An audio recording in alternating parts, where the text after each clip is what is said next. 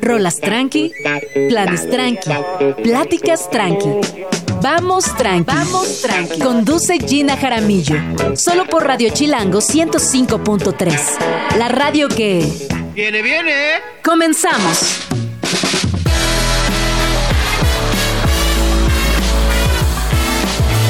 11 de la mañana en punto. Muy buenos días. Espero que todo vaya increíble. Mi nombre es Gina Jaramillo. Bienvenidos a Vamos Tranqui. Estamos completamente en vivo desde la cabina de Radio Chilango en el 105.3 de su FM. Y no puedo creer, ombligo de la semana, mitad de la semana, día perfecto para tomar energía y seguir con lo que viene de aquí al fin de. Les cuento que el día de hoy tendremos entrevista con Luis Leck. Ella nos va a platicar acerca del vínculo cultural entre Francia y México. Históricamente, estos dos países hemos estado muy cerquita, hemos hecho muchas cosas en arquitectura, en arte, en gastronomía, y hoy nos va a contar en qué situación nos encontramos el día de hoy y qué planes hay para estos dos países en 2024 respecto a cultura. También estará por aquí Guillermo Osorno para hablar de un curso que tiene que ver con periodismo, temas de mujeres y personas LGBTIQ. También estará por aquí Mexicrom, fotografía y color en México y nos acompaña Joshua Sánchez para darnos todos los detalles acerca de este proyecto que como bien lo dice su nombre tiene que ver con fotografía y color. Y más adelante, ya para cerrar el programa, estará por aquí Sandra Lorenzano, que como saben es escritora, es académica y que tiene dos nuevos textos, dos nuevos libros publicados bajo el brazo. Así que no se vayan porque hoy en Vamos Tranqui, como ya escucharon, tenemos una agenda muy completa, muy robusta, muy interesante. Y también, por favor, cuéntenme qué están haciendo el día de hoy, qué canción les gustaría escuchar, cómo, cómo podemos estar más cerquita de ustedes. Y también me encantaría reforzar que si ustedes conocen algún caso que valga la pena que compartamos aquí en el programa, que tenga que ver con algún proyecto autogestivo o conocen alguna persona que hace arte y que hace muchos años que no comparte su, su trabajo o algo por ahí que nos quieran compartir, este es el espacio para darlo a conocer y así también llegar a más lugares, a más espacios y sobre todo conocer la ciudad desde otras perspectivas. Si les parece bien, vamos a escuchar esta canción, Blanco Botleg, de Bruno Borlón que es eh, un retrabajo de la rola de Blanco de J Balvin. A ver qué les parece. Me gusta este, toda esta introducción, me gusta. Vamos a ver qué suena y regresamos. 11 con 3. Manos en alto, que esto es un asalto. Movida cultural. La cultura nos mueve.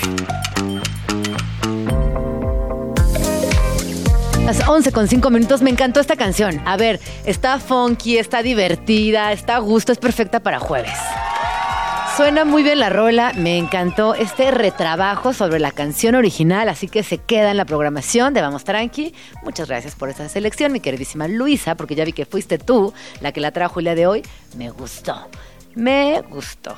Bueno, 11 con 5 minutos, momento perfecto para iniciar con un tema que a mí me emociona, porque cada vez que pienso en Francia y México me, me da gusto.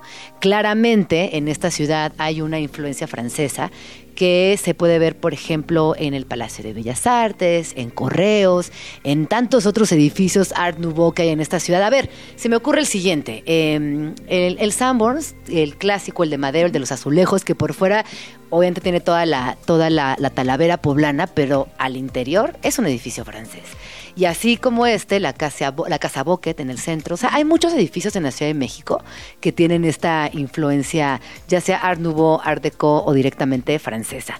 Y además, eh, creo que es una ciudad donde hay una una cultura francesa presente, hay una comunidad francesa muy grandota que, que, a mí me encanta, me encanta porque siempre tengo la oportunidad de compartir momentos con gente que va llegando de Francia o que lleva muchos años y que se quedó a vivir en México. Y el día de hoy me acompaña Louise Leck, ella es responsable de comunicación del IFAL.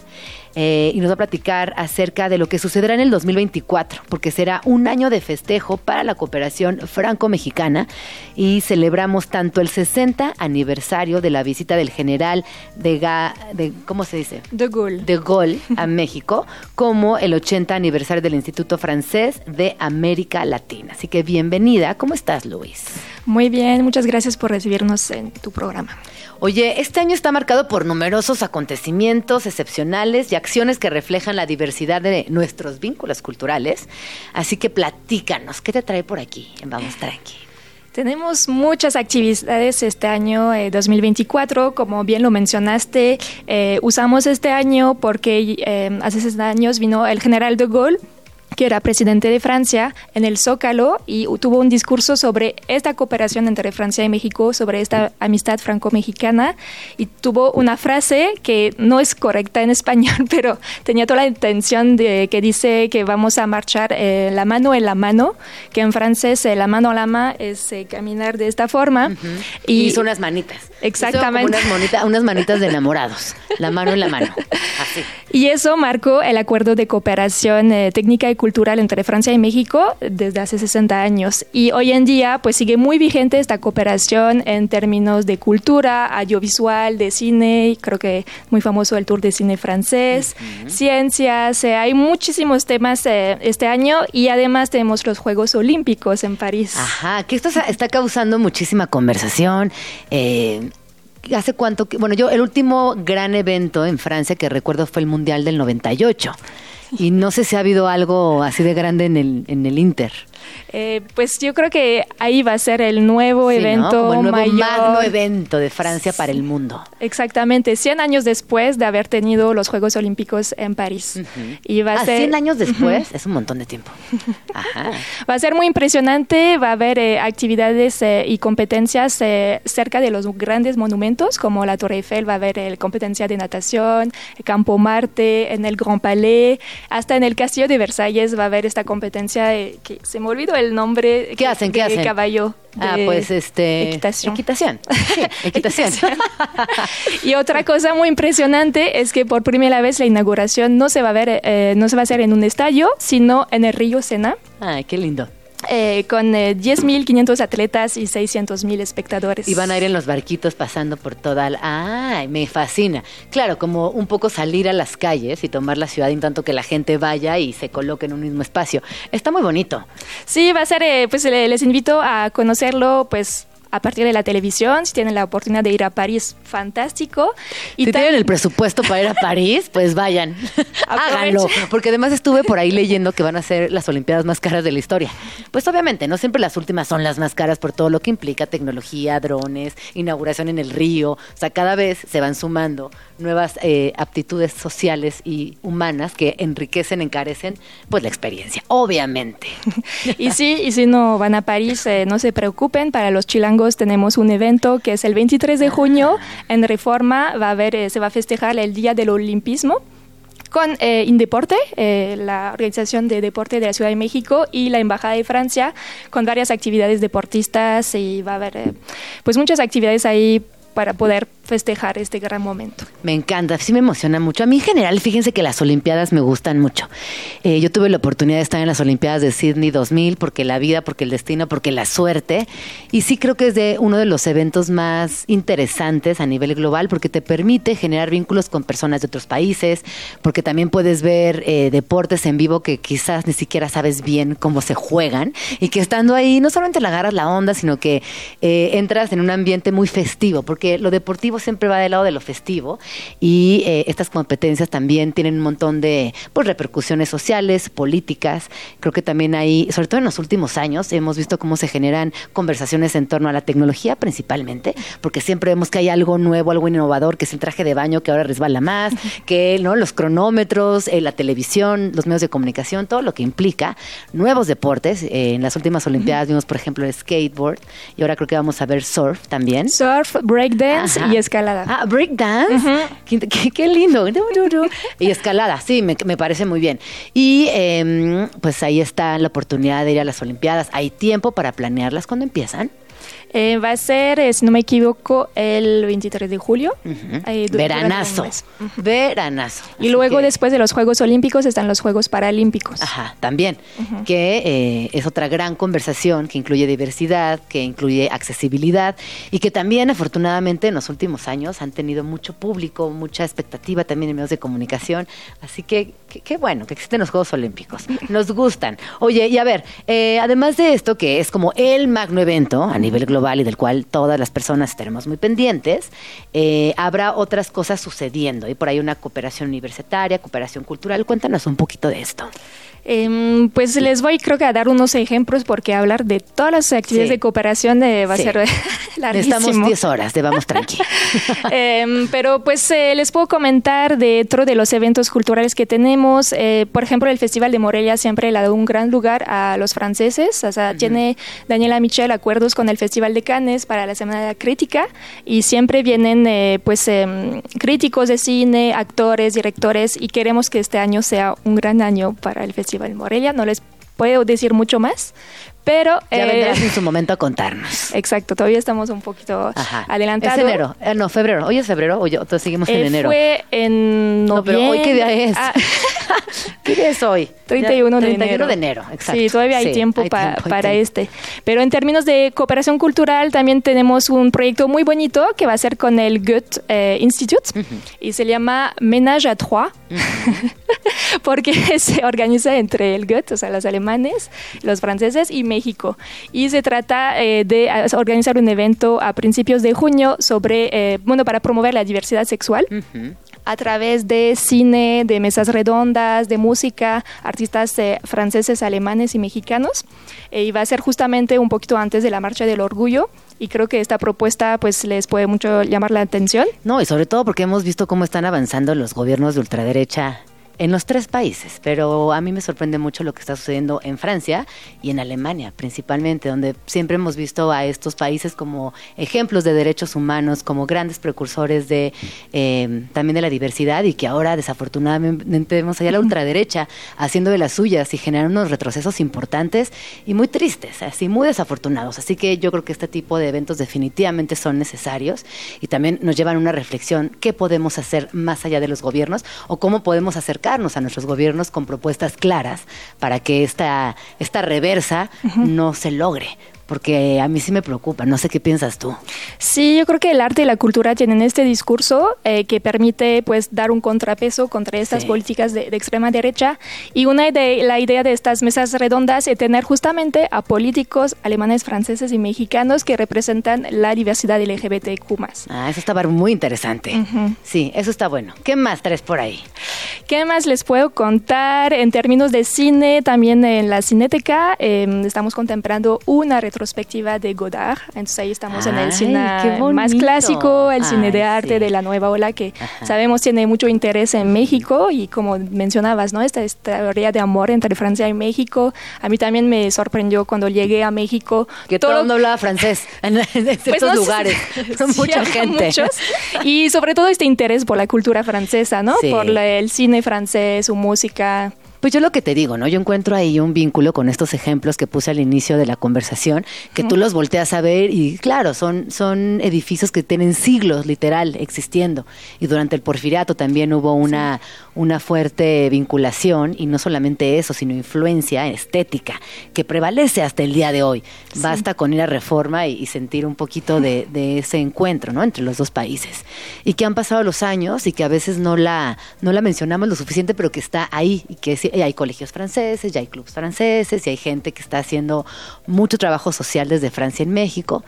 Eh, pues ahí está, creo que somos dos naciones muy cercanas. Eh, que hemos construido a lo largo de los años para bien y para momentos muy buenos, momentos muy malos, como todos los vínculos de muchos años, tienen subidas y bajadas, pero creo que estamos en un momento de subida, lo cual me emociona mucho y qué interesante escuchar todo lo que están proponiendo. Dime una cosa, todos estos eventos son, son de entrada gratuita, ¿cómo podemos acercarnos, enterarnos y también ser parte de esta comunidad francesa en México? Les invito a conocer todas nuestras actividades en la página eh, ifal.mx, en nuestras, nuestras redes sociales, eh, en Instagram es ifal-mx. Aquí están todas nuestras actividades, la mayoría están eh, gratis, abierta al público. En el Cinema IFAL, si quieren ver películas francesas, el boleto de cine está en 50, 60 pesos, pero también tenemos funciones especiales con presencia de directores que ahí son gratis. La mayoría de nuestros eventos están así abiertos al público. Les invito a que les, hay para todos los gustos, cine, música, literatura. Y le quería comentar, eh, para el día de hoy tenemos una mm, colaboración con el Museo Franz Mayer que se llama Qué elegancia, la de Francia. Entonces, para la noche... Me encantan los títulos que están escogiendo. Están muy divertidos. Sí, es en el marco de las noches de los museos, que el Museo Franz Mayer, que tiene esta exposición últimamente sobre la Catedral Notre Dame, eh, que tiene eh, como iPad una forma de conocer este monumento arquitectónico desde la Ciudad de México. Con esta exposición nos propusieron organizar una noche francesa, entonces les invito a conocer el museo, a conocer esta exposición, va a haber eh, picnic, muy francés, concierto de jazz, eh, les proponemos también una clase de francés eh, gratis si se inscriben con antelación y vamos a acabar la noche con electrónica francesa. Ay, me encanta. Me está encantando este todo todo mi tipo de plan. Francia, picnic, música electrónica, clase gratuita. No, ya, me fascina. Oye, ¿y no te puedes ir sin que yo, sin que yo te haga una pregunta que ya le hemos ido trabajando un poquito en este diálogo? ¿En qué piensas que nos parecemos eh, las personas francesas y las mexicanas? ¿O por qué será que nos queremos tanto?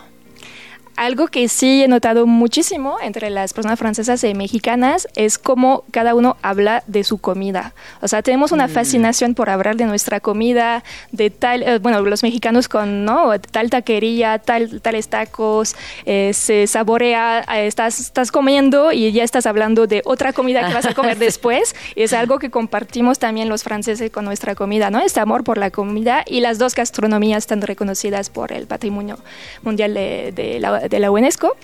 Y creo que eso es algo sí que nos relaciona muchísimo. O yo tengo una duda personal, antes de que te vayas. Eh, la rosca de reyes. Explícame exactamente en qué consiste la rosca de reyes francesa.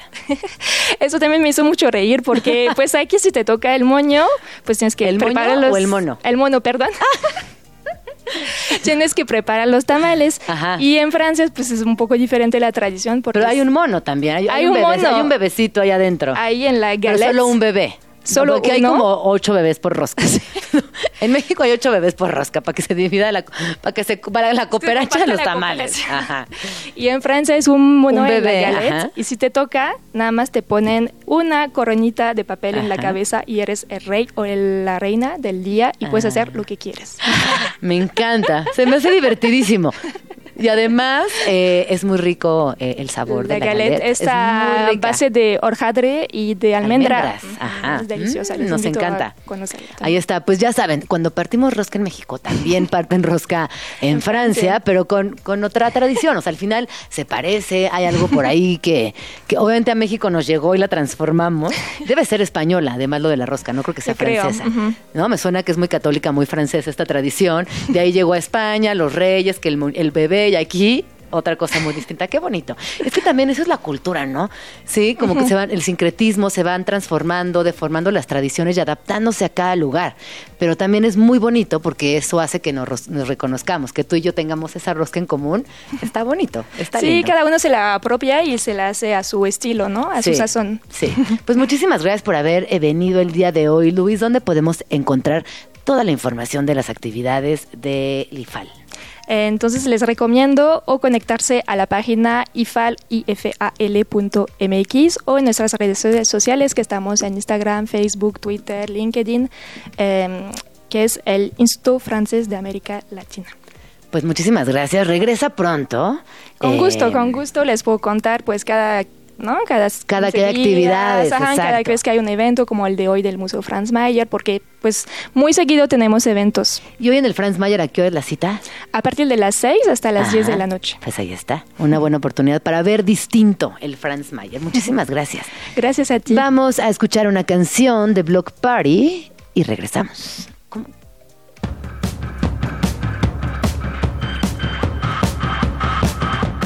Ya regresamos. Es que justo estaba a punto de decirle a Luisa, a Alex y a Dani que me gustaría mucho escuchar el día de hoy esta canción de Ilia Kuraki donde le cantan a Jennifer López.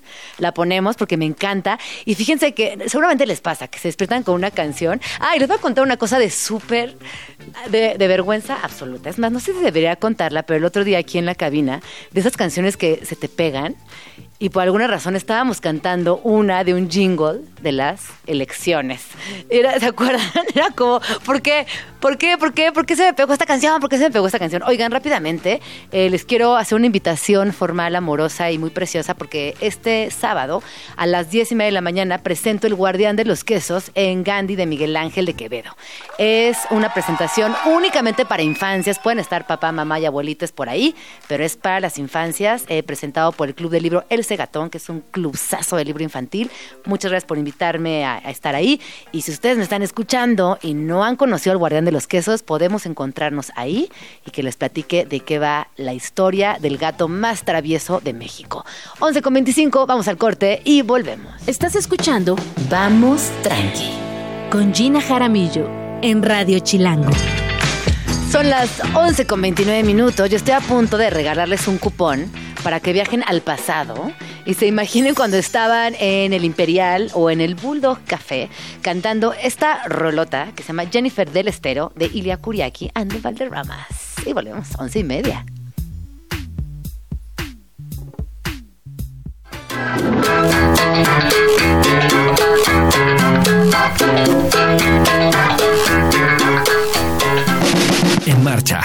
Gente que hace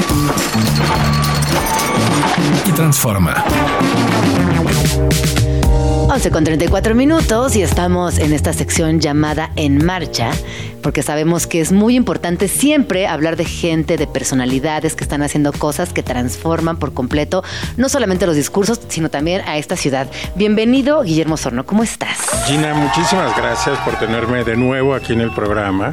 Estoy muy bien, gracias. Yo feliz de tenerte aquí. Eh, bueno, Guillermo es escritor, es periodista, también es activista, es chilango y es amigo de Vamos Tranqui. Y el día de hoy nos, nos vas a platicar de un taller, Exprésate, que es un taller de periodismo que está muy interesante, no solamente porque tiene perspectiva de género, sino porque, involucra también a otras asociaciones y a muchas personas que lo hacen posible. Cuéntanos de qué va. Así es, es un, es un curso de en realidad de cinco meses que en donde los que y, y las que participan luego pueden aplicar para unos fondos de entre 800 y 4 mil dólares para desarrollar historias con perspectiva de género y con enfoque de personas LGBT. Entonces, Pensando, perdón, antes de que sigamos avanzando, me gustaría ir parando en todo momento. Ok. ¿Por qué sería importante, eh, Guillermo, que hablemos de periodismo con perspectiva de género y tomando en consideración siempre las disidencias? Pues mira, una, la razón más inmediata es que los que leemos noticias nos damos cuenta que el tema de género es uno de los temas más importantes de la sociedad contemporánea. La manera en que, eh, bueno, las mujeres han tomado el papel protagónico para la defensa de sus derechos, la manera en que también las derechas en el mundo están tratando de limitar los derechos de las personas eh, bueno, LGBT, trans, de las, eh, de las mujeres, lo que sucede en Estados Unidos, lo que sucede a veces en México, lo que sucede en Europa del Este, en fin. Es uno de los temas principales de eh, nuestra sociedad contemporánea. Y pensamos que, eh, que lo sabemos, que los discutimos, que los entendemos, pero en realidad creo que hay todavía mucho por aprender mucho que leer y también eh, desde el punto de vista periodístico mucho por reflexionar sobre cómo cubrir mejor estos temas. Los periodistas somos unos bárbaros eh, que a veces cometemos unos errores tremendos al reportar estos temas, revictimizamos a, a- a- a las personas que son eh, sus derechos humanos han sido eh, violados, este, o, no sabemos este, buscar bien eh, dónde están las historias, o no conocemos eh, los pormenores de, de- de las comunidades LGBT. Y por eso este curso, que es organizado por una organización internacional, que es la International Women's Media Foundation, eh, está enfocado para que periodistas en América Latina, bueno, específicamente México y América Central, puedan entender mejor estos temas. ¿Y a quién va dirigido o quién puede acercarse y tomar este curso? Pues está dirigido a periodistas jóvenes eh, o personas que estén eh, de alguna manera relacionadas con los medios de comunicación. O sea, tienen que tener experiencia previa en algo de experiencia de previa Algo en de medios, experiencia. sí, ¿no? o sea no necesita tener la, la gran experiencia pero sí se necesita tener cierta experiencia porque es el, el curso es precisamente este cruce no es un curso de género solamente o de personas LGBT no es un curso de periodismo ese es el cruce entre cómo comunicar mejor cómo mejorar eh, el reporteo, cómo ent- cuál- entender cuáles son las fuentes y cuáles son los problemas alrededor de estos temas. Oye, y dime una cosa, ¿han existido cursos previos a este o es la primera vez que se realiza en nuestro país? Esta es la cuarta vez que se realiza en, en este país. Eh, el año pasado tuvimos eh, 120 periodistas de México. Ah, es un América curso Latina. grandote. Es un curso grande, sí, es un Sí. curso en línea, también hay que decirlo eh, de una Sí, vez. sí, sí. Es un curso en línea eh, en donde hay 120 periodistas de, de- de- de esta región. Eh, a veces las sesiones son con todos los periodistas, a veces las sesiones son nacionales. Mm, Eh, eh, hicimos esta división porque en efecto pues hay temas que se pueden discutir de manera general, de manera global, y luego hay particularidades de cada uno de los países que se tienen que discutir de, de, o sea, de manera separada, la verdad. Oye, y en esos últimos años, ¿tú qué has notado distinto al periodismo que ejercíamos quizás hace seis años, apenitas? Sí, por ejemplo, mm, bueno, eh, por darte un ejemplo cruel y, y violento que es, eh, hemos tenido que aprender un lenguaje para comunicar los temas, por ejemplo, de los feminicidios o de, de- o sea, en general de, de violencia contra las mujeres. Y eh, los periodistas pues hemos ido entendiendo que hay ciertas formas de comunicar esto que, como, decía, que solamente revictimizan a las personas. Eh, hay titulares que son muy desafortunados, hay este también, bueno, también en los interiores.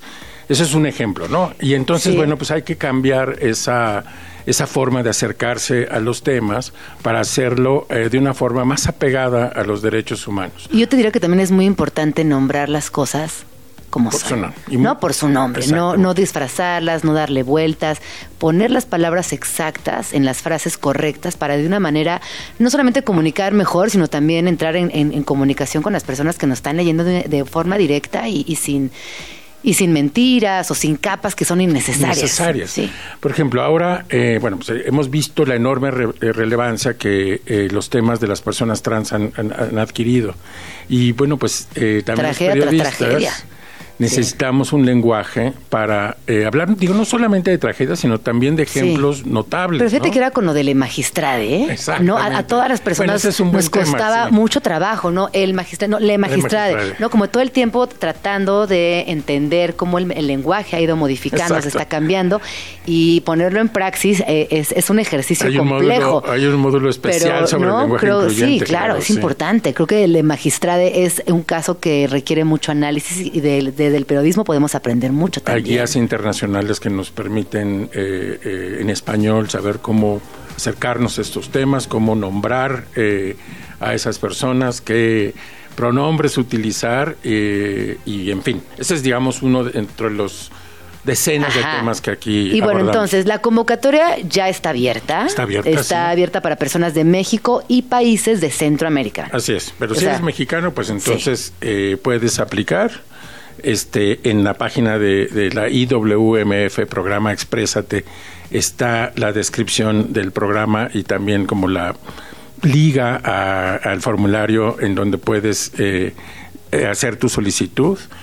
Eh, hay que decir que en México es muy... llegan muchas solicitudes. Llegan muchas solicitudes y eso nos da, nos da mucho gusto. Nos llegan solicitudes también de medios nacionales, de medios grandes, pero también de medios chicos. Y eh, en la selección tratamos de hacer una combinación geográfica y también de, eh, de- de distintos tamaños de medios. ¿Y quiénes, hace- quiénes están en esta, en esta mesa directiva? ¿Quién hace la preselección? ¿Cómo funciona? Pues la, la- yo soy eh, eh, consultor de la, de, de la IWMF y entonces eh, yo y, y- y alguien más eh, que eh, hacemos las- la selección de México. Los eh, trainers regionales hacen la selección de sus países, Pero, digamos, es lo más importante es las personas que están al, pres- al frente de las conferencias y, y, de cada sesión. Entonces, por ejemplo, la- la- en, en los años pasados, eh, la primera sesión eh, se la dedicamos a género. ¿Qué es género? ¿Qué entendemos por género? Es un tema súper complejo que lleva, eh, digamos, en nuestra discusión pública desde hace eh, varias décadas.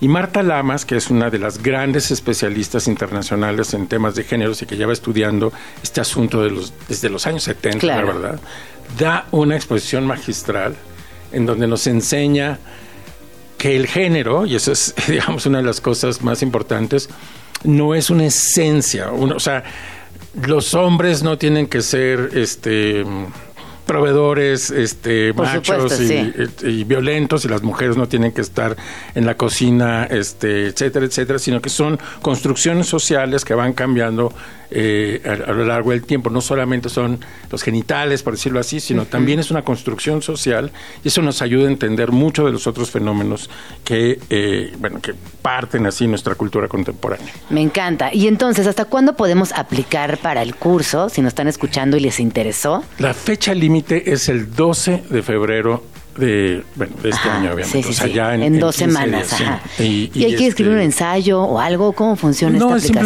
simplemente, eh, o sea, escribir, eh, bueno, el no- nombre, tu dirección, de qué medio eres, un poco decir por qué quieres este, participar en este, en este proyecto y pensar eh, es que si ya estás ahí, y eso sí se lo recomiendo, si tienen una historia para desarrollar, eh, no, no, no lo necesitan, digamos, en ese momento, pero sí decirles que, bueno, que el curso es gratuito, obviamente, después de la selección, pero que encima de eso hay una beca que les permitirá eh, producir una pieza periodística al final de- del curso y esta pieza periodística está editada también por especialistas. Ah, eso es O espectacular. sea, por ejemplo, Cristina Sí, Salmerón claro. de Chilango Ajá. es una de nuestras trainers. Ah, muy Ella, bien. Cristina, se encarga de, de- de llevar como algunas de las historias al final Está de- del increíble. proceso.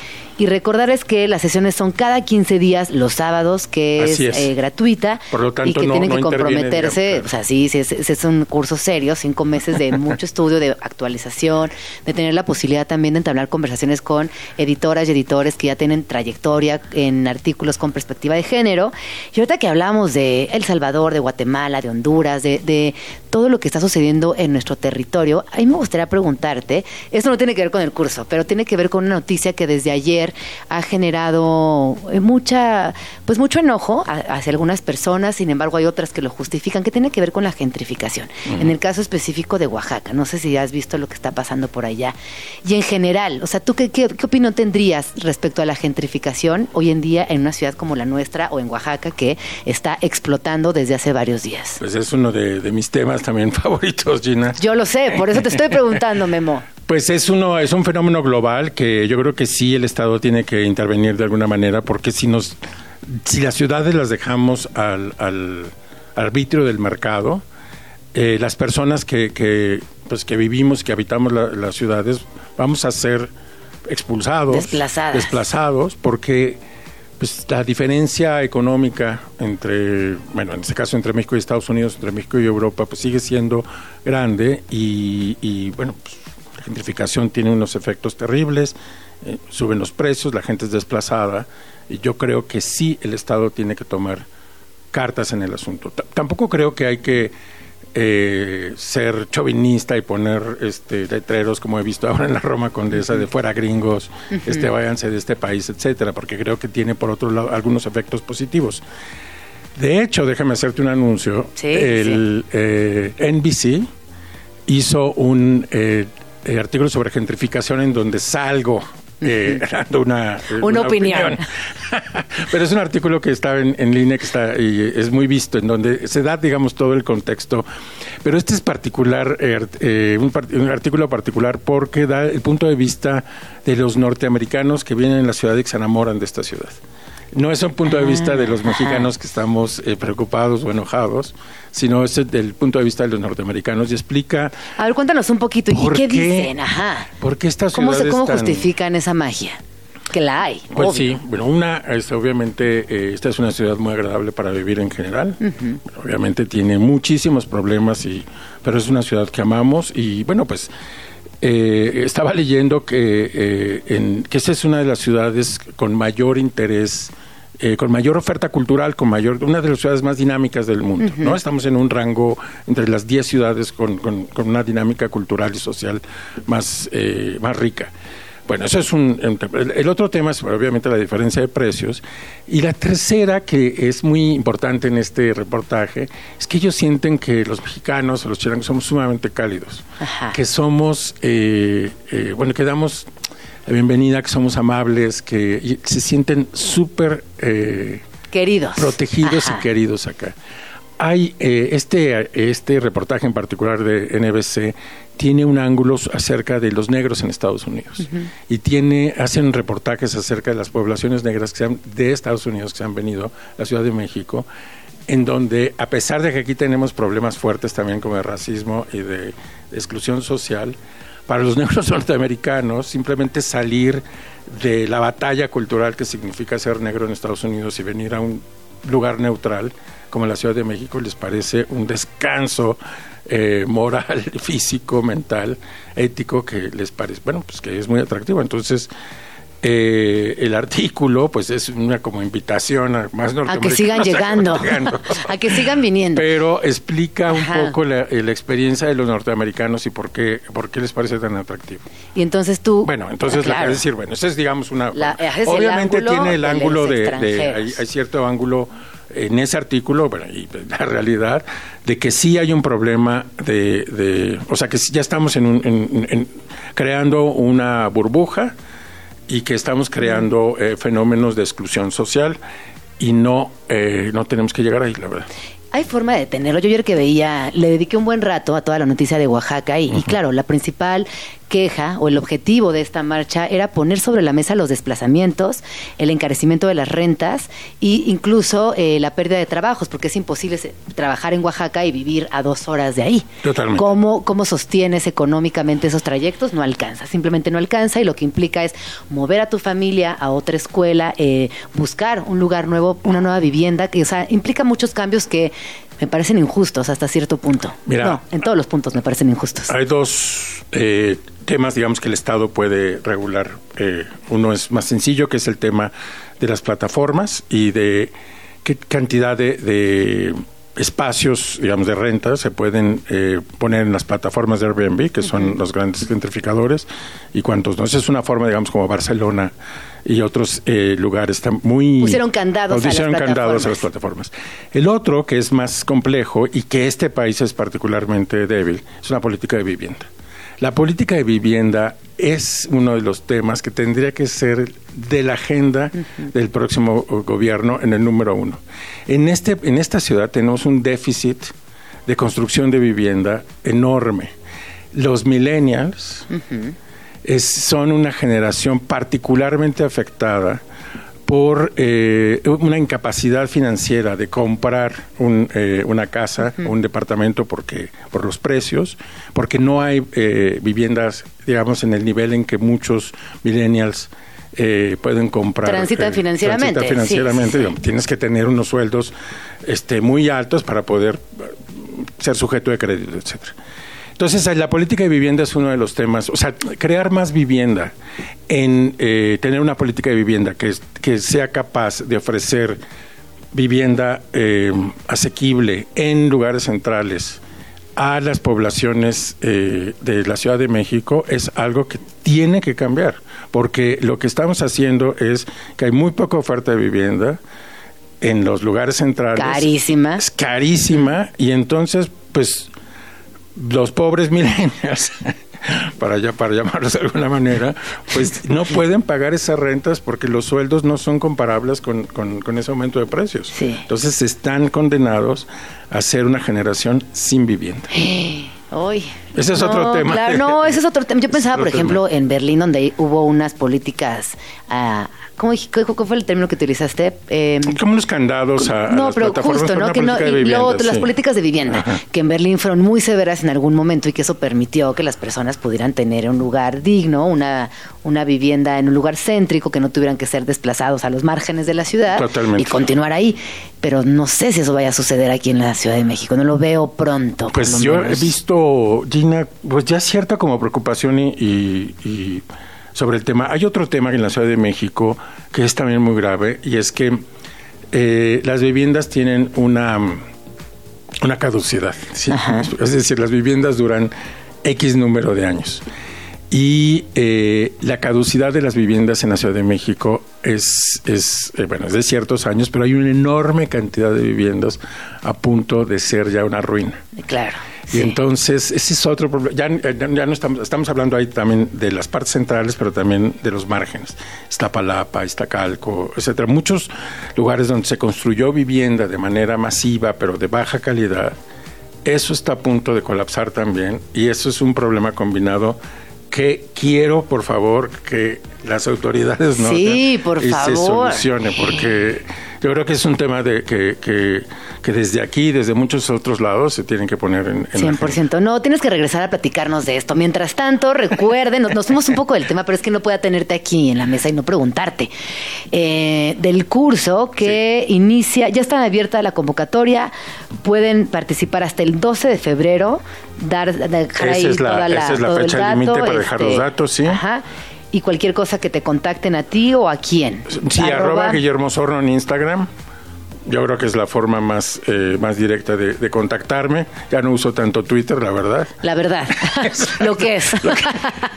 o Facebook, Guillermo Sorno. Pero en fin, este, sí, Instagram, arroba Guillermo Sorno. Ahí les puedo dar más información y eh, pues participen, porque creo que el tema de género, eh, tanto digamos para, eh, también para hombres, ¿no? También los Claro. hombres tienen que reflexionar Sobre todo acerca de hombres, de acérquense su- por favor. Exacto, el otro día alguien me preguntaba, ¿y este curso es para mujeres? No, No. es para hombres. Sí. O sea, los hombres tenemos que, que también que reflexionar acerca de nuestros roles de género. Pero es verdad que y pasa lo que eso. impacta en la sociedad. ¿Ustedes Fíjate- por qué no, claro. por qué no piensan en ese rol? Fíjate que yo ahora con mis, con mis juventudes preciosas que estoy impartiendo talleres y cursos en preparatorias, se me llenan de chavas. Les digo, oigan, ¿y no, No. tienen compañeros? ¿Dónde están? Por favor, que la próxima sesión vengan. Es muy importante que participen. No es que se chivean, no es que les da pena, es que pensaron que era solamente para las niñas. No. No. Vengan, por favor, porque esta conversación es absolutamente para todos. Guillermo, muchísimas gracias por venir. Gina, Vamos muchísimas tranqui. gracias por el espacio. Eh, ya nos irás contando cómo, cómo avanza el taller.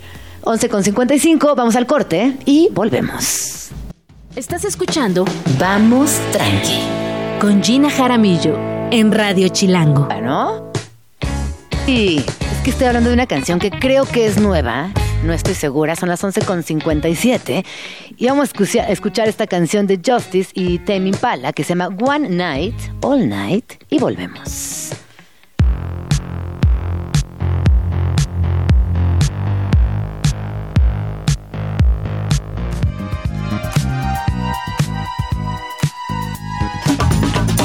Agenda Chilango. En Vamos Tranqui, siempre hay plan. El Museo Nacional de las Culturas del Mundo llega con una nueva exposición dedicada solo a la cultura coreana. El Museo Nacional de las Culturas del Mundo llega con una nueva exposición dedicada solo a la cultura coreana, para que conozcas más sobre sus tradiciones, costumbres, su folclore y mucho más sin salir del país. A través de 110 piezas expuestas conocerás la historia y el arte a lo largo de los años de esa región. Visita la expo de martes a domingo de 10 de la mañana a 5 de la tarde. Agenda Chilango. Bajo Circuito celebra su aniversario con una serie de conciertos especiales y uno de estos es el acústico de Chetes. El cantante estará interpretando sus canciones más icónicas este 2 de febrero a las 8 de la noche. Puedes conseguir tus boletos en passline.com. Agenda Chilango. La primera compañía de teatro profesional dirigida por una persona sorda, Eduardo Domínguez, está celebrando 30 años de trayectoria con una función especial de su más reciente espectáculo, Yo Despierta. Esta obra es una experiencia sensorial única que combina la declamación bilingüe en español y lengua de señas, danza, música y videoarte para exponer el poema más admirado de Sor Juana Inés de la Cruz, Primero Sueño. No te pierdas esta experiencia única en el Teatro de la Ciudad de Esperanza Iris este 3 de febrero a las 7 de la noche. Agenda Chilango. ¿Eres fan de RuPaul's Drag Race? Entonces no te puedes perder el show en vivo que trae el programa de la mano de Trixie Mattel y Katia, The Val and the Beautiful en el Pepsi Center. Lánzate y pasa un momento divertido junto con estas increíbles y queridas artistas, quienes traen un espectáculo como ningún otro este 2 de febrero. Consigue tus boletos en eticket.mx. Presentado por Agenda Chilango, los mejores planes de la ciudad en un solo lugar. Para más información, visita chilango.com diagonal agenda.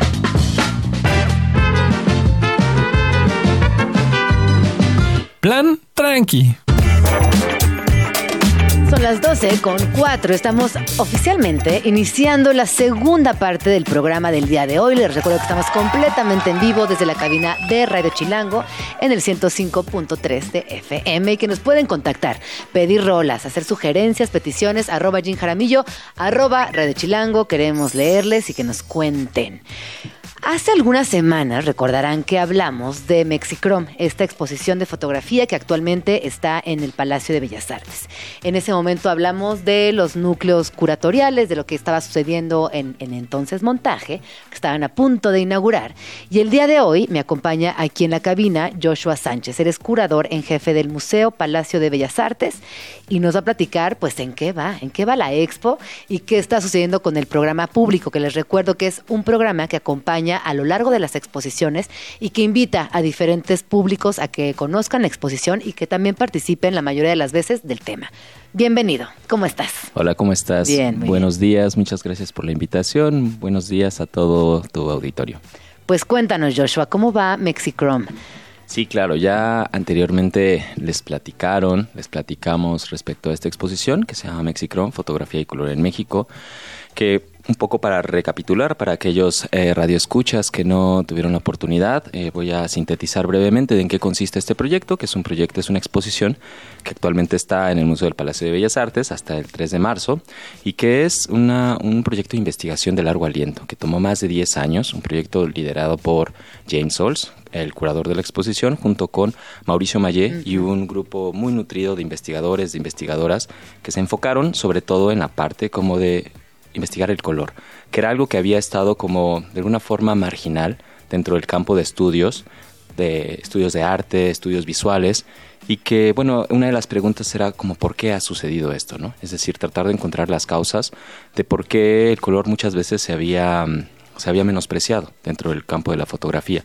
Y una de las respuestas o posibles hipótesis de esto es que se asociaba en, mucho, en, en muchas ocasiones con el ámbito de lo comercial y de lo publicitario. Es decir, y se menospreciaba. Claro, Es la decir, foto de arte era blanco y negro, con estas capas eh, visibles, pero siempre más sobrias, ¿no? Totalmente. El blanco y negro era, di- digamos, hay algunas referencias al escritor Octavio Paz, donde, digamos, parafraseándolo, aseguraba que la realidad era más real en blanco y negro. Entonces, partimos de un problema. Sí. Es decir, entonces en esta exposición, que ya se comentó brevemente, que está dividida en varias secciones, entre ellas, por ejemplo, paisajes, antropologías, eh, ansiedad y violencia, se busca dar como un abanico, un mosaico muy amplio de la diversidad, no solo técnica, sino también temática.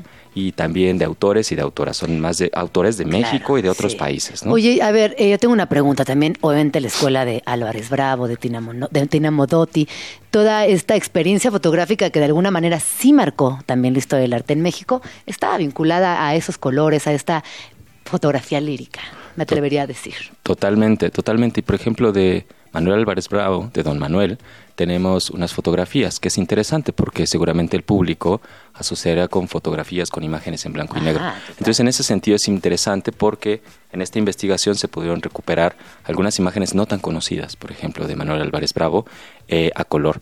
También así de, de Mariana Jampolsky. Tenemos eh, otras fotografías, por ejemplo, de Cándida Hofer, que son en gran formato, fotografías eh, impresionantes. Impresionante. Arquitecto- interiores, ¿no? Arquitectura interior. Exactamente, Sí. justo esta imagen que tenemos, esta fotografía es el interior de la sala mexica del Museo Nacional de Antropología. Eh, en donde se pueden ver que esa, esa, esa fotografía es particularmente interesante. Recordemos que en la época, digamos, mesoamericana, prehispánica, los templos, los, las esculturas estaba, eran polícromas, estaban, digamos, tenían una serie de colores que tenían distintos sentidos. Entonces, a partir de los hallazgos arqueológicos, pues las esculturas están desprovistas de cualquier color, es decir, podemos ver la piedra volcánica y en algunas ocasiones, por ejemplo, la, la que encontraron eh, recientemente, bueno, entre, en relativamente en, tiempos recientes, eh, tiene elementos de pigmento. Entonces, esta fotografía de Candia Hofer es particularmente interesante porque lo que está retratando es esta sala mexica con estas esculturas que en su mayoría predomina el color negro y algunos colores rojos, pero que en estricto sentido había una diversidad de colores. Entonces, es justo lo que busca esta exposición y bueno, eh, invitamos al público a que pueda asistir y pues digamos que la transite, que la recorra, inicia con una breve introducción que busca ser como una síntesis de las distintas técnicas que hay, por ejemplo, Cibachrome, impresión e inyección de tinta, algunas Polaroids, también hay una vitrina con algunas revistas que dan que ejemplifican esto que comentábamos anteriormente respecto a cómo se asociaba más con una visión un tanto folclórica del país, folclorizante. Sí, folclorizante. Bueno, que sigue existiendo. Eh, yo creo que es, eh, hay algo con ese folclor, con esa folclorización desde el arte que cuesta trabajo desprendernos. Y quienes estamos en el ámbito del arte o de la historia del arte, sí llegamos a puntos ciegos donde no entendemos exactamente dónde está la línea divisoria y me parece que este tipo de ejercicios fotográficos abonan mucho a esa conversación. Bueno, Joshua, y entremos ahora sí al programa público de Mexicrom. ¿Qué va a estar sucediendo en febrero? Para que las personas que nos están escuchando se acerquen no solamente a la exhibición, sino que también sepan que pueden realizar otro tipo de actividades. Sí, totalmente, totalmente. Sabemos que el mes de febrero es un mes eh, repleto de actividades. Eh, Art Week, claro. Totalmente. Entonces, digamos, teniendo en cuenta eso y partiendo como de Jay, Jane Souls, el curador en jefe, habla que esta exposición busca que sea una provocación. Una provocación que que conoce sus límites de la investigación, es decir, hasta eh, a nivel temporal y a nivel también humano, de cuánto uno puede investigar y cuánto hay. Pero entonces nosotros, digamos, eh, seguimos en esta provocación y en ese sentido invitamos a Jesse Lerner, un curador, eh, escritor, cineasta, investigador, para que hiciera, digamos, esta versión de Mexicrom, pero enfocada en el cine. Es decir, ¿Cómo podemos, ¿Cómo podemos entender esta diversidad de colores, pero en el ámbito cinematográfico? Digamos, a nivel técnico, la fotografía y la cinematografía van casi que de la mano. Son, son, o sea, son hermanes. Son, son hermanes, son hermanes. Van, emparentados, ¿no? Y en ese sentido, eh, comenzamos a gestionar, a trabajar en conjunto, todo el equipo del museo, específicamente el área de programas públicos y mediación, que es un equipo que todas las exposiciones en el museo eh, están pensando constantemente respecto cómo podemos acercar esto al público, es decir, cómo podemos hacer que estos objetos puedan haber una mediación que sea siempre amena, que busque eh, el descubrimiento, el hallazgo, la sorpresa en los visitantes, que cuando salga de, que cuando uno como visitante salga del museo se sienta, digamos, eh, se sienta sorprendido, se sienta con un nivel crítico. En ese sentido, empezamos a desarrollar... Incluido, ¿no? También. Incluido, por supuesto. Qué importante es sentirte incluido dentro de una exposición. Totalmente. Para mí ese es el gran reto, por ejemplo, de generar nuevos públicos en los museos. Totalmente. ¿No? Hacer, eh, sentir a las personas que están visitando cada sala que son parte de también. Y es un reto grandísimo. Claro, es, el, es el, reto más grande de generar nuevos públicos. Justo. Exacto. Y además, sobre todo, con un espacio arquitectónico increíble, impresionante, eh, diseñado en un primer momento. ¿no? Desde el primer momento. Totalmente. A ver, ¿tú te acuerdas? ¿Tú eres chilango? Yo soy chilango. ¿No te acuerdas cuando eras chiquito y entrabas a Bellas Artes, que se te venía encima Bellas Artes? Bueno, yo me acuerdo te lo prometo, que cuando entraba a Bellas Artes, ¿a qué olía? No te puedo escribir porque lo tengo en mi mente. Yo creo que entraba a Bellas Artes y era como no poder entender la magnitud de ese espacio. me acuerdo que me cansaba mucho ir a Bellas Artes, ¿no? Como que caminaba y mi mamá quería ver todas las salas, a mí me cansaba. Pero era un cansancio muy emocionante también, porque regresaba a la casa sabiendo que había descubierto muchas cosas nuevas. Y creo que esa sensación que da Bellas Artes o esa esa cosa que impone Bellas Artes en las personas pasa con pocos espacios en la Ciudad de México. Claro. Es alucinante. Qué interesante que comentes esto porque, digamos, a partir de algunos estudios que, que se han hecho en el museo, algunas investigaciones, el Museo del Palacio de Bellas Artes es uno de los, de los recintos museales que es el primer contacto de muchas personas eh, de que habitan en la Ciudad de México y en el Estado de México con el arte. Sí. Es decir... Antropología o Bellas Artes, ¿no? Seguro. Exactamente, eh, según los estudios que, que, se han que, que hemos hecho, que, que, que, se han realizado en otras eh, dependencias, es, es el, y, otro dato relevante también es que, por ejemplo, uno de los principales públicos que asisten al museo son de las alcaldías de Gustavo Madero y de Iztapalapa. Bueno, está allá al lado, Gustavo Madero, de Bellas sí, claro, ah, en, la, en la parte norte y en la parte del Estado de México, en Ecatepec y Ciudad de Nezahualcóyotl. Eso es un dato relevante porque justo cómo hacemos que un espacio arquitectónico diseñado en un primer momento por Adamo Boari, estos mármoles impresionantes, ¿no? Francesados.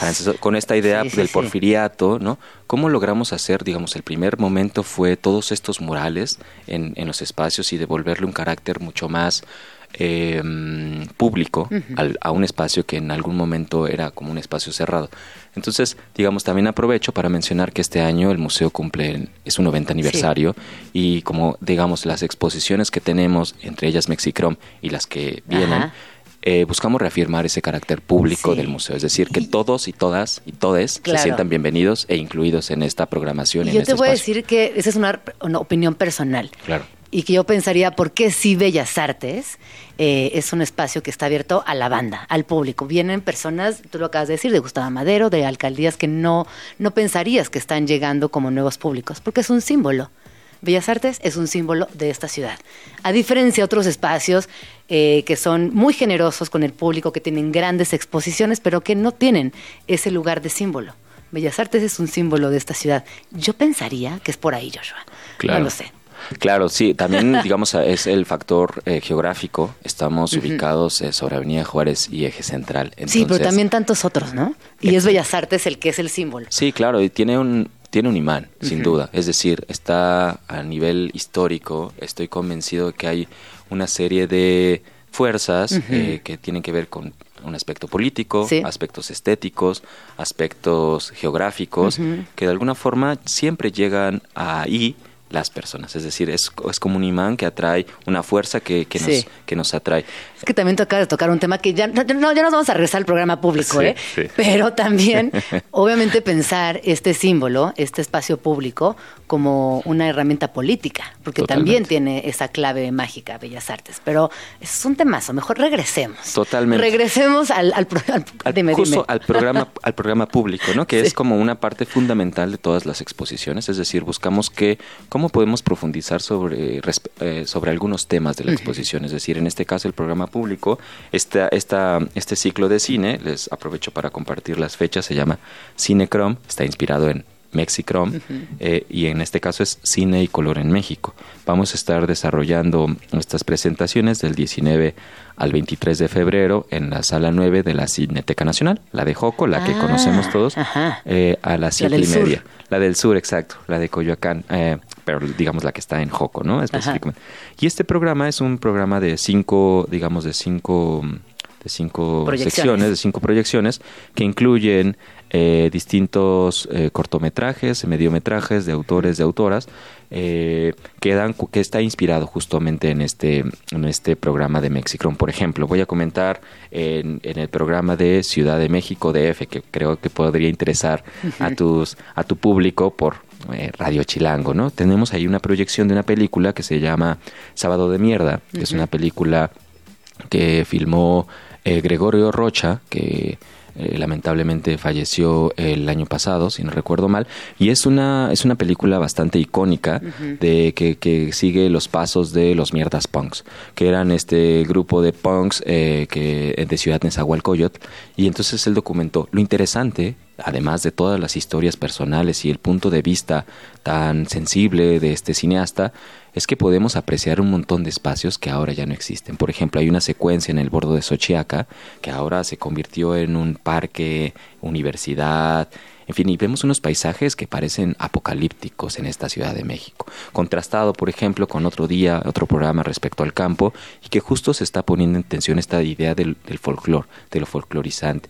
Algunas, eh, algunas propuestas del entonces, hay una, hay una película de que la fotografía la hace Nacho López, que se llama Todos Somos Mexicanos. Nacho López, por cierto, fotógrafo. Ajá, fotógrafo. Lo asociamos con la fotografía en blanco y negro, pero que en este caso era cinefotógrafo y es a color, por ejemplo. No, y qué interesante también eh, pensar a la fotografía y al cine como archivos. Como archivos que están vivos y que nos sirven también para entender y complejizar lo que nos sucede en la actualidad.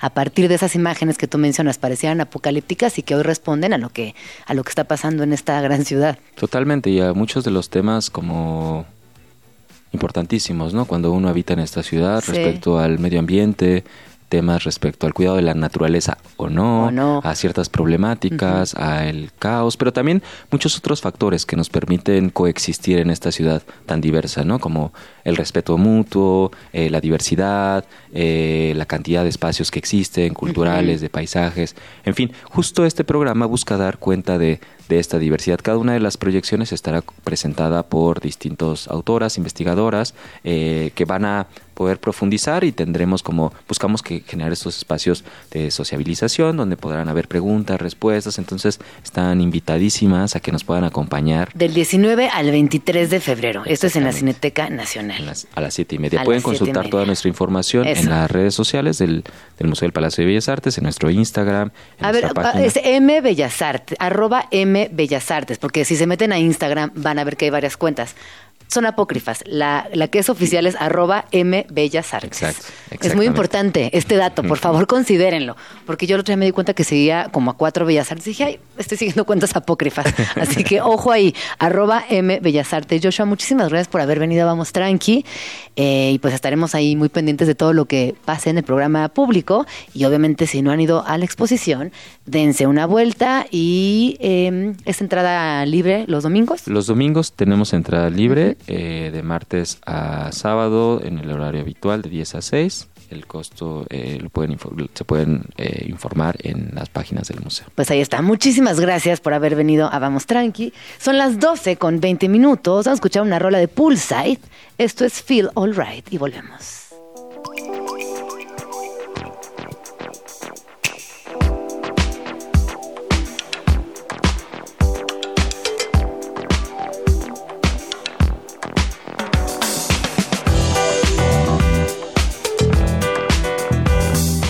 Escuchando Vamos Tranqui con Gina Jaramillo en Radio Chilango.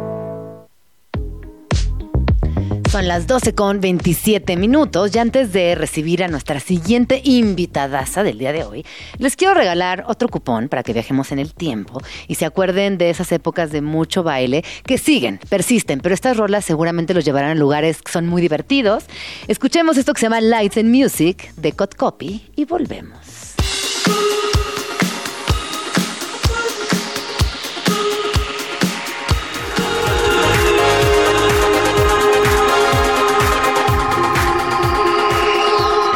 Ciudad de México. Parece, págame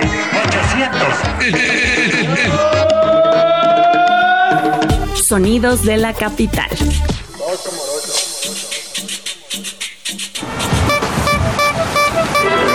Si hay un sonido que nos pone de buen humor, es el panadero con el pan. El panadero con el pan. El panadero con el pan. Esta canción tan popular se escucha cuando los panaderos van por la calle y la cantan a todo volumen para anunciar que llegaron con pan fresco. Tempranito va y lo saca calientito en su canasta. Lo cual nos pone a chilangos y chilangas de buen humor automáticamente. Panadero se va. Panadero se va. Aunque tiene una letra simple, es tan pegajosa que se te quedará en la mente todo el día.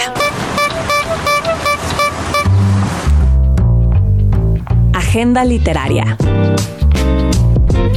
¿Qué y a quién leer? En Vamos Tranqui.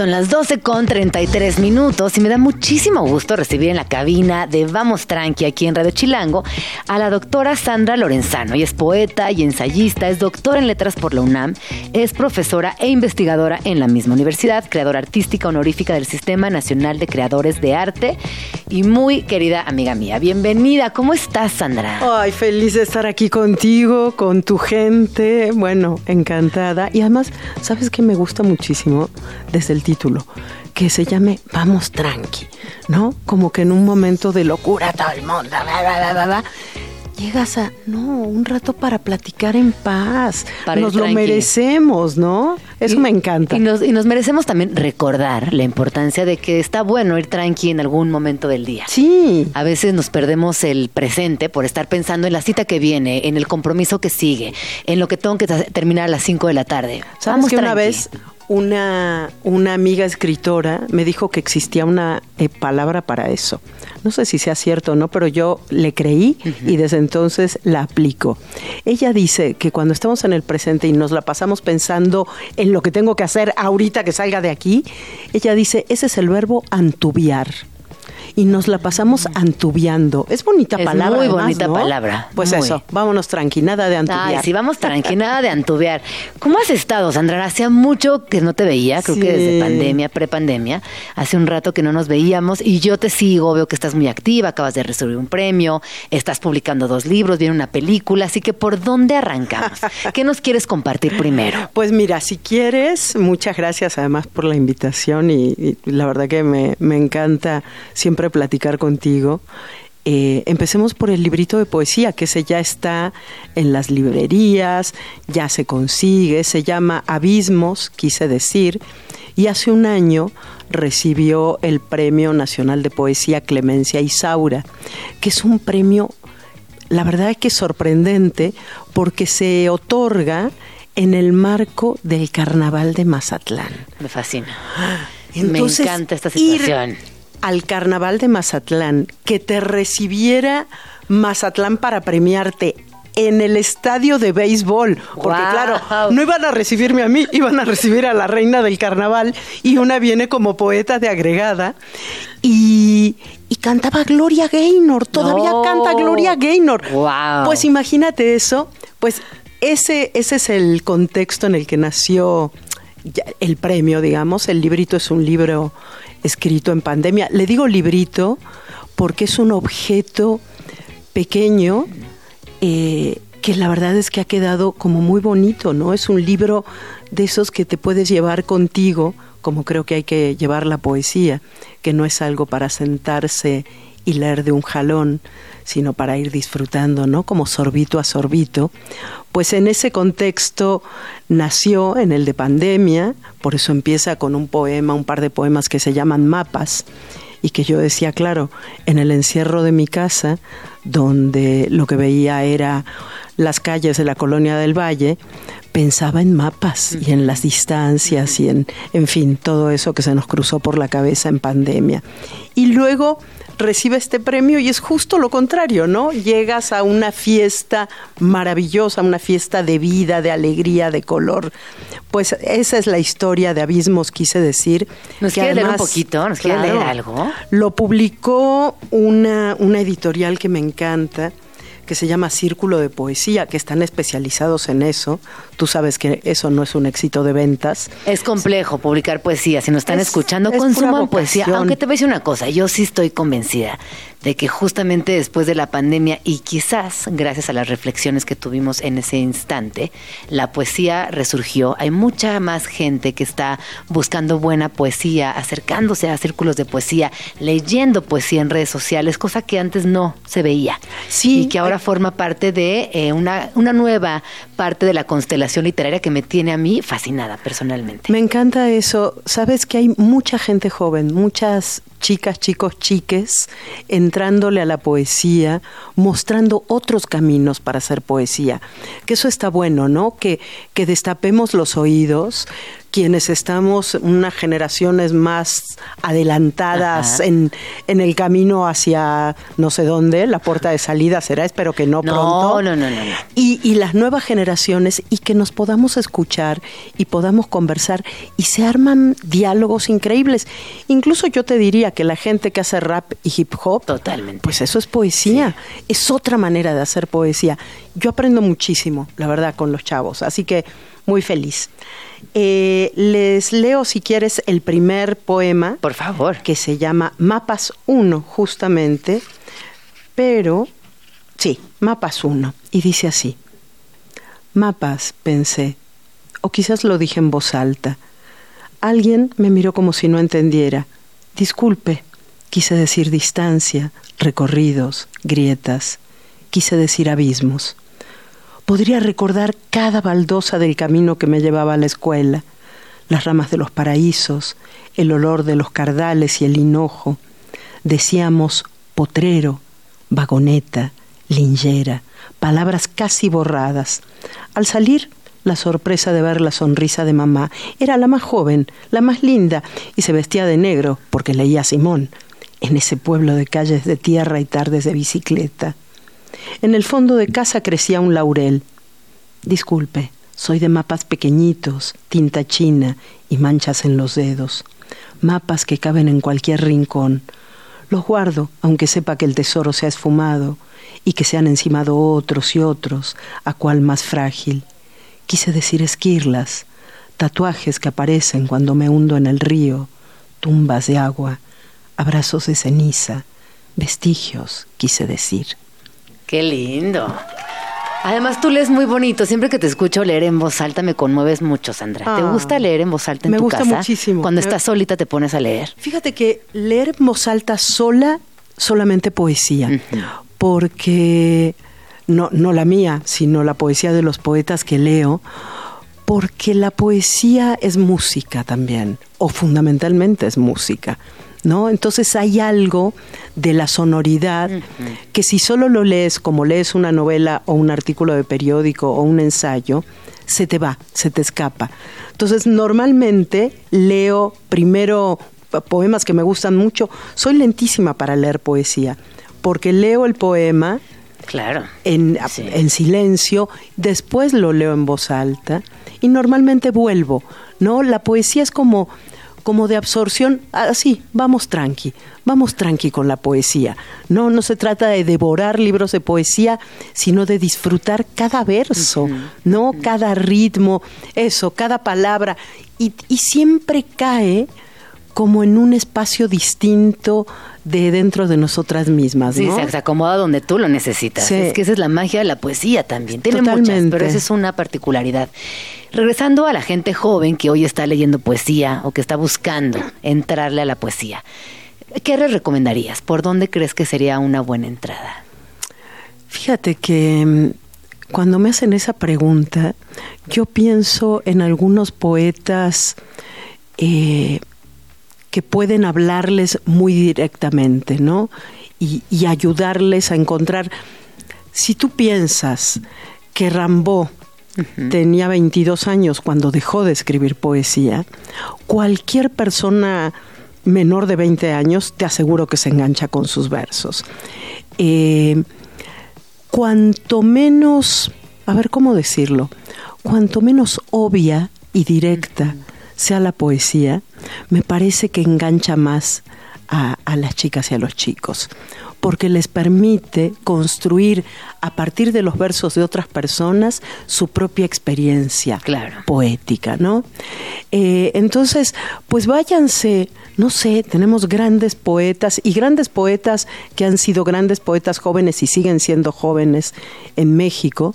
Pienso, por ejemplo, en David Huerta, que murió hace, hace poco, eh, el hijo de Efraín Huerta, pero si se quieren divertir, vayan a los poemínimos de Efraín Huerta, que era simpatiquísimo, divertidísimo, súper irónico. Vayan a la poesía de Miriam Moscona, que es una gran poeta mexicana. Eh, vayan a la poesía de Hernán Bravo Varela, que fue mi alumno hace muchos años y ahora dirige el periódico de poesía en la UNAM y es un poeta estupendo que va de, de las profundidades a la ironía y de- se disfruta mucho. En fin, hay muchísimo. Empiecen y- por eso, por- empiecen por ahí. Y ya irán Sí, empiecen por ahí, porque los va a ir llevando y por supuesto siempre hay que volver a ciertos clásicos que a mí no dejan de emocionarme, como García Lorca. Por supuesto. Y voy a dar un nombre más que sobre todo a las mujeres, no porque la poesía se lea distinto si eres hombre o mujer, pero creo que sobre todo a las mujeres nos cala enormemente, que es Alejandra Pizarnik. Alejandra Pizarnik, qué cosa. Sí, qué, sí, qué qué belleza. profundidad y qué belleza Sí. y qué desgarramiento y qué amor por la vida y qué todo junto, Y ¿no? qué desdoblamiento de las ideas. Muy lírica, muy profunda. Es de las grandes. De las bueno, grandes. regresemos eh, a tus libros porque ya hablamos de Abismos, ¿no? Abismos quise decir, este poemario del cual nos acabas de leer Sí, un que lo pueden conseguir en línea, que ya está en todas las Poesía, librerías. en las librerías, en todos lados. Y también eh, tengo por aquí Herida Fecunda, que es un, es un libro que tiene que ver con exilio y las migraciones. Sin duda, uno de los grandes temas que hoy nos atraviesan desde lugares muy dolorosos, pero también muy reflexivos. Cuéntanos un poquito de este libro que también, esta obra fue ganadora del decimoquinto premio Málaga de ensayo. Felicidades, Sandra. Muchas gracias. Esa es una noticia que recibí en diciembre. Es un Eh, libro apenas, todavía no se publica. Ajá. Se publica en España ahora, se presenta el 19 de marzo en, en España. Eh, y es un libro que tiene que ver con mi propia historia de exiliada. Tú sabes, porque lo hemos platicado muchas veces, yo llegué a México siendo adolescente en 1976 y, y eso evidentemente marca un cambio en la vida, ¿no? No, no estaba entre mis planes de adolescente dejar mi casa, mis amigos, mi colegio, los perros, la bici, este, La los vida, abuelos, etcétera. Pero, pero aquí, y siempre, siempre aprovecho para decirlo, y eso también me has escuchado, siempre agradezco que México nos haya dado un hogar. Han pasado 48, van a ser 49 años, y, y aquí me quedé. O sea, aquí pude encontrar un hogar.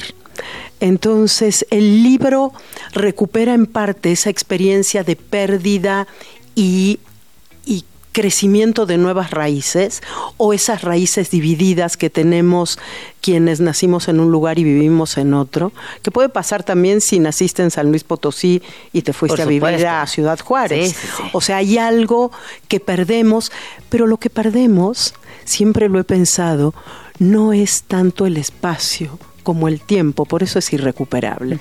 Lo que se queda atrás es tu infancia, es tu adolescencia, son pues esas memorias que nos constituyen y que en realidad vas cargando contigo. Sí. Hay algo que yo llamo la mochilita de los afectos, Ajá. con la que siempre cargamos, que son todas cosas esas que se fueron quedando y que vamos recogiendo, ¿no? Evidentemente es un equipaje simbólico, más que real. eh, o no sé, sí es simbólico, pero también es muy real. no, pero quiero decir, Sí, no sí, es que sí. no haya no Una hay objetos, azul, ¿no? claro. No hay objetos. Los objetos están dentro de ti. Entonces, un poco el libro es como reflexiones sobre eso, son textos breves que se van hilando y que a mí toda esta experiencia mía me ha llevado a enganchar desde hace ya muchos años en mi trabajo con la experiencia migratoria que atraviesa nuestro país, México, ¿no? Con esa experiencia migratoria tan diferente al exilio que vivimos nosotros, tan desgarrada, tan injustamente tratada. Eh, y ese es un tema que me, que me apasiona y que me destruye, porque piensa en toda esa gente que también dejó. Nadie, ¿te acuerdas? Hay un poema genial de una somalí que vive en Inglaterra que se llama Worcestershire y que se llama Hogar.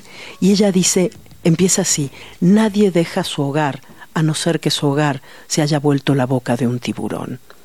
Y eso lo que quiere decir es, nadie abandonaría, o muy poca gente, bueno, sí, la aventura, pero muy poca gente quiere dejar su identidad, sus raíces, sus recuerdos para ir a probar nada no, más. y entre ese dejar por la aventura a tener que salir huyendo, corriendo, Totalmente. desplazarte con prisa, hay un universo Totalmente. de distancia. Entonces, ese, ese, ese desplazamiento, esa migración obligada por la violencia en el lugar donde vives, por las, el crimen organizado, por la miseria, por tantísimas cosas, finalmente no es tan diferente a todas las otras migraciones y exilios que en el mundo han sido desde que El Adán y Eva que el los- existe, les dijeron, lárguense del paraíso, ustedes aquí no tienen lugar, ¿no? Y ahí empezó. Aquí no caben. Aquí no caben. No, y a mí, eh, bueno, entonces que a mí esta reflexión de, de la migración y de- también de las desapariciones forzadas, que están muy cerquita, Muy.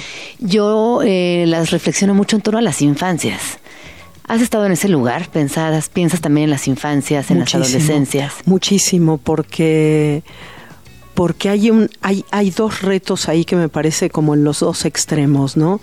Por un lado, cuando eres un adulto, adulta, responsable de esas infancias, de unas infancias a las que les estás quitando el núcleo de pertenencia, cómo reconstruyes eso para que puedan seguir viviendo de manera amorosa, sana, potente, creativa. Y por otro lado, ponerte en la cabecita de esas personas pequeñas que de pronto no reconocen nada de lo que están viviendo. ¿No? Yo lo pensaba en el libro hago hago una reflexión que une eso con la historia de una de mis abuelas, eh, judía, nacida en Ucrania, que fue que huyeron por, por el antisemitismo del gobierno del zar y porque había pogroms, entonces entraban, mataban. Y mi abuela tenía solo nueve meses cuando la subieron al barco, que la llevó a Buenos Aires y se volvió absolutamente argentina y siempre digo cantaba los tangos más reos como una argentina de lo mejor, pero yo pensaba, esa herencia de la violencia vista y recibida, de haber subido al barco, de haber perdido una lengua, de haber perdido una tierra, estaba grabada en sus huesitos. Claro. ¿Y qué hacemos con los huesitos de nuestros niños y niñas migrantes, no? ¿Cómo ayudamos a reconstruir, a que no pierdan lo que alguna vez se grabó en los huesitos, pero que puedan construir desde ahí una vida ¿Qué, es lo que buscamos con, con, las infancias? Una vida que, una vida que los haga felices. Es, lo único, es lo único, que pedimos en la vida, ¿no? Entonces, bueno, por ahí va esa historia del libro. Heridas Espero que, que, cuando salga en marzo traer por, favor. aquí un ejemplar y lo platicamos ya. Por favor, me va a encantar. Y quedan por ahí varios proyectos, pero ya no nos va a dar tiempo porque es radio y se nos acaba. No sé si quieras cerrar. Por platicadora que soy. Sí, por platicadora. ¿Con qué quieres que cierre? No, pues no sé si quieres compartir algo más con la peli. Con la peli, pues lo cuento rápidamente. Acabamos de ganar eh, Sundance.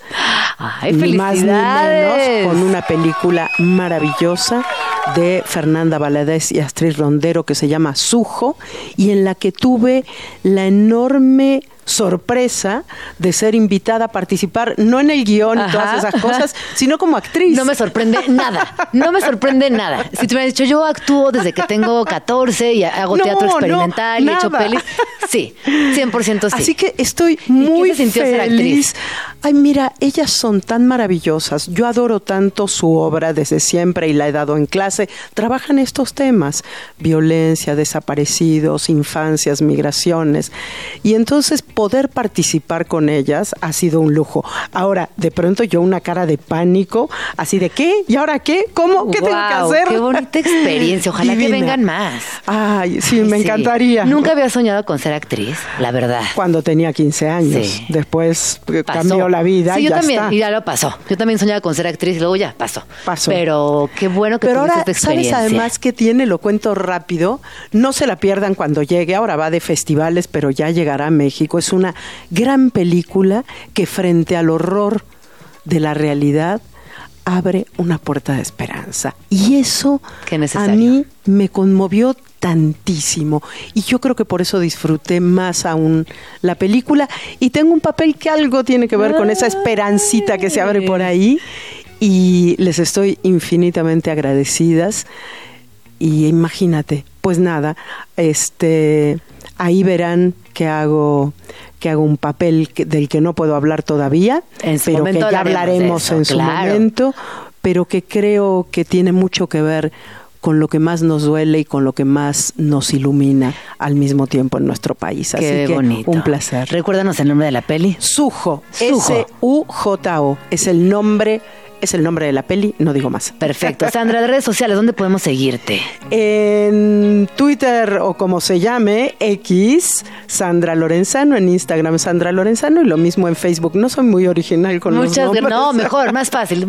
Así la, la encontramos, no hay pretextos. Muchas gracias por venir, Sandra. No, al contrario, Gina. Ay, se acabó el programa 12 con 53. Se quedan en Esto No es un noticiero con Nacho Lozano, con todas las noticias del día. Ya saben, es nuestro espacio para hablar de lo que sucede en este país y también en el mundo desde la perspectiva noticiosa. Hasta mañana, muchas gracias por todo. Soy Gina Jaramillo, pásenla muy bonito.